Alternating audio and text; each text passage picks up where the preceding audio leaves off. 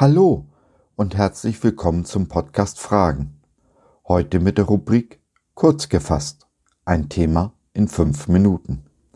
Ich bin Josef und ich freue mich, dass du dich reingeklickt hast. Schön, dass du dabei bist. In vielen Gemeinden halten wir das Abendmahl. Wir essen und trinken mit Jesus und erinnern uns damit an seinen Tod am Kreuz. Also eine bierernste Sache, oder? Kann oder darf ich Freude beim Abendmahl empfinden? Oder anders gefragt, was läuft schief beim Abendmahl? Jetzt.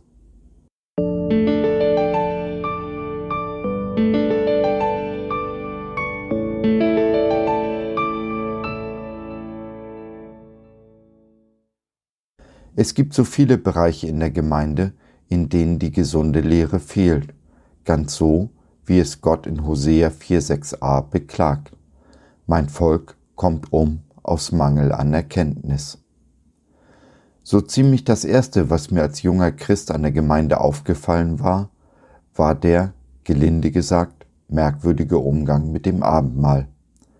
In vielen Gemeinden wird eindrücklich davor gewarnt, nicht als Unwürdiger das Abendmahl zu nehmen. Ein Bekannter von mir hat sich sein Leben lang geweigert, das Abendmahl zu nehmen, aus Angst davor, unwürdig zu sein und anschließend tot umzufallen, wie er es angeblich schon erlebt hat. Aber steht das wirklich so in Gottes Wort? Gibt es überhaupt einen Menschen, der unwürdig ist, mit unserem Herrn Jesus das Mahl zu halten? Wo in der Bibel hat der Gott der Liebe auch nur einen einzigen Menschen ausgegrenzt? Hat nicht Jesus das Mahl mit Zachäus, dem Zöllner, gehalten, sich von einer Hure salben und die Ehebrecherin im Frieden gehen lassen, sie eben nicht verurteilt? Nein, wenn sich jemand ins Abseits stellt, dann tut er es selbst. Jesus lädt jeden ein.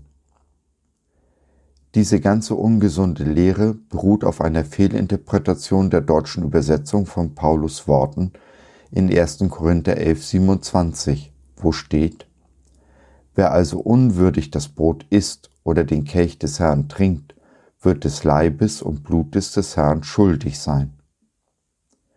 Einzig die Elberfelder Übersetzung merkt in einer Fußnote an, dass im griechischen Urtext unwürdig ein Adverb ist kein Adjektiv. Gemeint ist also, wer das Abendmahl in unwürdiger Weise zu sich nimmt. Es ist damit eindeutig keine Person gemeint, die unwürdig wäre, denn die gibt es nicht. Ihr Schüler unter euch, merkt ihr was? Grammatik ist wichtig, sehr wichtig sogar. Wenn man nicht auf die Grammatik achtet, passiert genau das, wovor Paulus warnt. Das Abendmahl wird in vielen unserer Gemeinden unwürdig genommen, weil man dem Menschen ein schlechtes Gewissen und damit Angst und Bange macht, einige der geliebten Kinder Gottes vom Abendmahl ausschließt oder sie sich ausgeschlossen fühlen. Nein, das hat Paulus so nie gesagt, kann er auch nicht gemeint haben, weil diese ungesunde Sichtweise der gesamten Bibel widerspricht. Ja, Paulus spricht im nächsten Vers davon, dass wir uns prüfen sollen, wenn wir das Malen nehmen. Aber was kommt denn bei dieser Prüfung heraus? Was entdeckst du, wenn du dich mit Jesu Augen siehst? Durch Kreuz und Auferstehung bist du doch geheiligt, stehst rein und ohne Sünde vor unserem Gott. Du bist mehr als würdig, mit seinem Sohn das Mahl zu halten, denn dieser hat dich gerechtfertigt Genau dafür ist er gestorben und auferstanden. Genau daran erinnern wir uns im Abendmahl. Alles beruht also auf einer falschen Sichtweise. Wir sehen Kreuz und Abendmahl von Karfreitag aus, ganz so, als hätte es Ostersonntag, die Auferstehung, nie gegeben. Wir müssen also unsere Blickrichtung ändern und Kreuz und Abendmahl von der Auferstehung her sehen. Und was ist die Auferstehung? Freude! Aus dieser Sicht heraus wundert es sich da noch, wenn Gott zu uns spricht. Geh hin, iss dein Brot mit Freude und trink deinen Wein mit frohem Herzen, denn längst hat Gott Wohlgefallen an deinem Tun. So im Prediger 9,7. Wir sollen Brot und Wein, also das Abendmahl, mit Freude essen und trinken, denn Gott hat Wohlgefallen an uns. Wie weit diese Freude allerdings gehen sollte, darüber sind meine Frau und ich uns uneins. So hat ein befreundeter Pastor bei der Kelchreichung einmal angemerkt, auf der Empore gibt es nur Kännchen. Ich finde das witzig. Meine Frau kann da gar nicht drüber lachen. In ihren Augen war es eines Abendmahls unwürdig. Wenn wir uns aber Abendmahl, Kreuz und Auferstehung ansehen, kann man da etwas anderes empfinden als tiefe Dankbarkeit? Dank darüber, dass wir durch Jesu Striemen geheilt werden.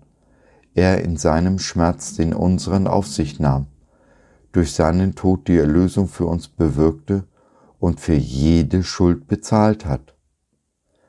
Diese tiefe Dankbarkeit führt doch zu wahrer Freude, zur Freude über all das, was Jesus für uns getan hat und woran wir uns im Abendmahl erinnern. Mit dieser Dankbarkeit und Freude im Herzen verändern wir die Welt und hinterlassen sie so ein bisschen besser, als wir sie vorgefunden haben. So, das war's für heute. Ich hoffe, du hattest Freude und konntest etwas mitnehmen. Wenn du noch Fragen hast oder mit uns in Kontakt treten möchtest, dann besuche doch unseren Blog fragen.biz. Biz, B-I-Z, steht für Bibel im Zentrum. Wir glauben, dass die Bibel, Gottes Wort, absolut wahr und irrtumslos ist. Gott hat uns lieb und möchte, dass unser Leben gelingt.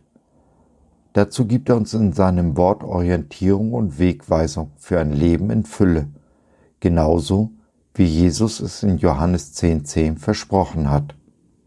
Was meinst du dazu?